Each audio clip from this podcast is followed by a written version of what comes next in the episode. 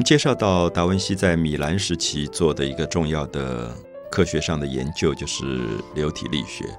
我们其实也知道，达文西一生很多很多的研究都贯穿他的一生啊，比如说流体力学，最早很可能他在翡冷翠的时候，他就已经开始观察了。那么这个观察就是观察翡冷翠有一条河叫亚诺河啊，亚诺河。我们现在去翡冷翠旅行的时候，常常会走在亚诺河旁边散步啊，其实非常漂亮的一个碧绿色的一一条河水。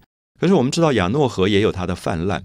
我记得在七零年代有一次亚诺河这个重大的泛滥，最后就破坏了当时就在河边的这个乌菲齐美术馆，等于是世界上最重要的美术馆里面很多画作的收藏。所以这个河流一直是人类嗯很很爱，可是又很头痛的一个对象啊。我记得小时候我们住在淡水河边，我们当然觉得一条河流真是美丽的不得了，而且河流带给我们很多。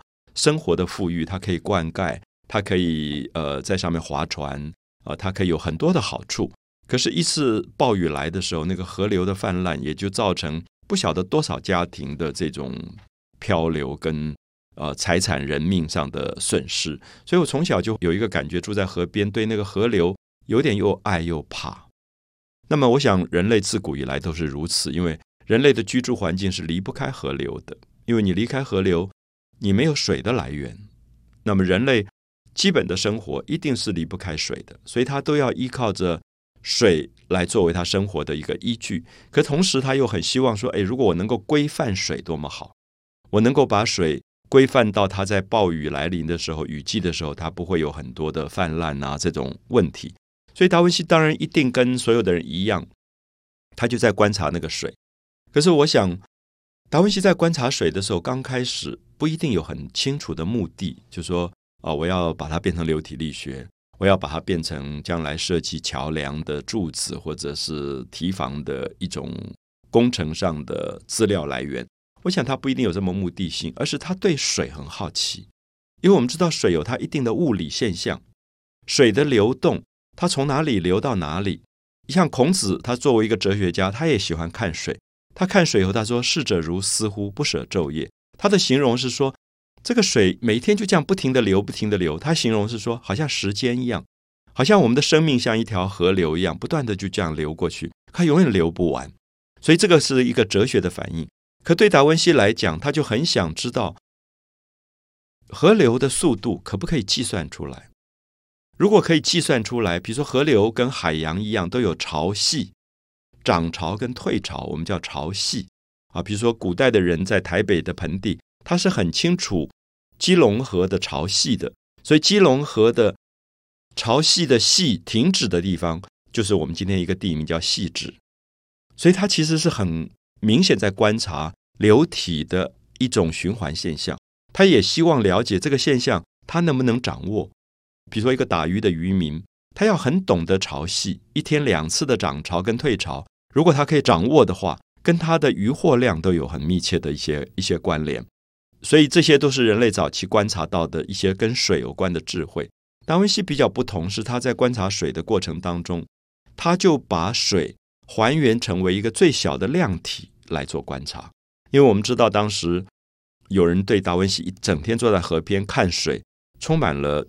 一种好奇，就觉得这个人怎么回事，整天盯着那个水看都哦不离开。那么他们就问他说：“你到底在看什么？”那达文西就说：“你你要仔细的看。”他说：“那一滴水。”好，我想这句话是很难懂的，就是说我在看一条河的时候，我没有办法把一滴水从河里面分离出来。可达文西说：“你要专心的看那一滴水，这一滴水它是前面的水的最后一滴，是后面的水的第一滴。”好，这个时候我们就看到他把一个巨大的水的量体划分成一个单元。那么，当它划分成为一个单元的时候，在他的笔记本里，他就可以开始记录这一滴量体的重量以及速度以及它的压力。好，所以我想，也许我讲的还不够清楚。比如说，我们看到我们的水龙头有时候会漏水，那一滴大大这样滴。可是，如果是达文西，很可能会计算这一滴水它有多重。然后它多久会滴一滴？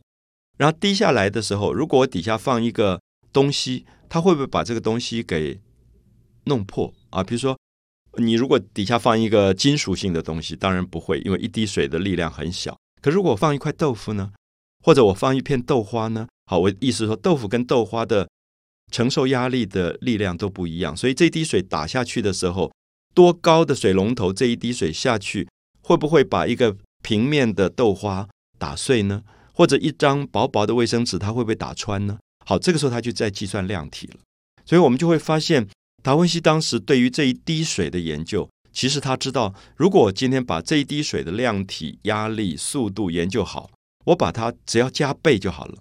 我加一千倍、一万倍，这个水的压力跟速度就会非常的惊人，啊，非常的惊人。因为我们等一下就会看到，达文西后来陆续在他的手稿里画了很多他的研究的对象，比如说他会把两个水龙头的水经由两个水道，一边。加上了红色染料，一边加上了蓝色的染料，然后这两两股水流下来，最后它们碰到一起了，在一个水槽里碰到一起。我们知道，两股水，一个红色的水，一个蓝色的水，碰到一起就会构成漩涡。刚开始构成漩涡的时候，你很清楚看得到，红色的水跟蓝色的水还是两条。可是转转转到第几圈以后，红色的水跟蓝色水会融合，因为它们有一个物理现象，会变成紫色的水。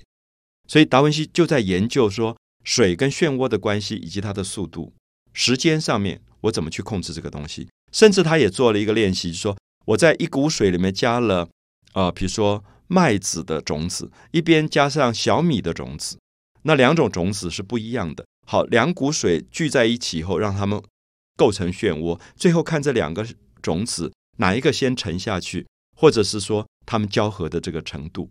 所以，因此，我们就看到达文西真的在做所谓流体力学的研究，因为他知道水所有的速度、旋转、漩涡都不只是一个偶然现象，它里面有一个必然的力学规则。他想把这个力学规则算出来，因为算出来以后，我们知道，包括我们可能今天我们的洗衣机里面的漩涡都跟这个流体力学有关。因为如果我们整个漩涡的这个转速以及它的翻动的形式没有控制好，这个洗衣机。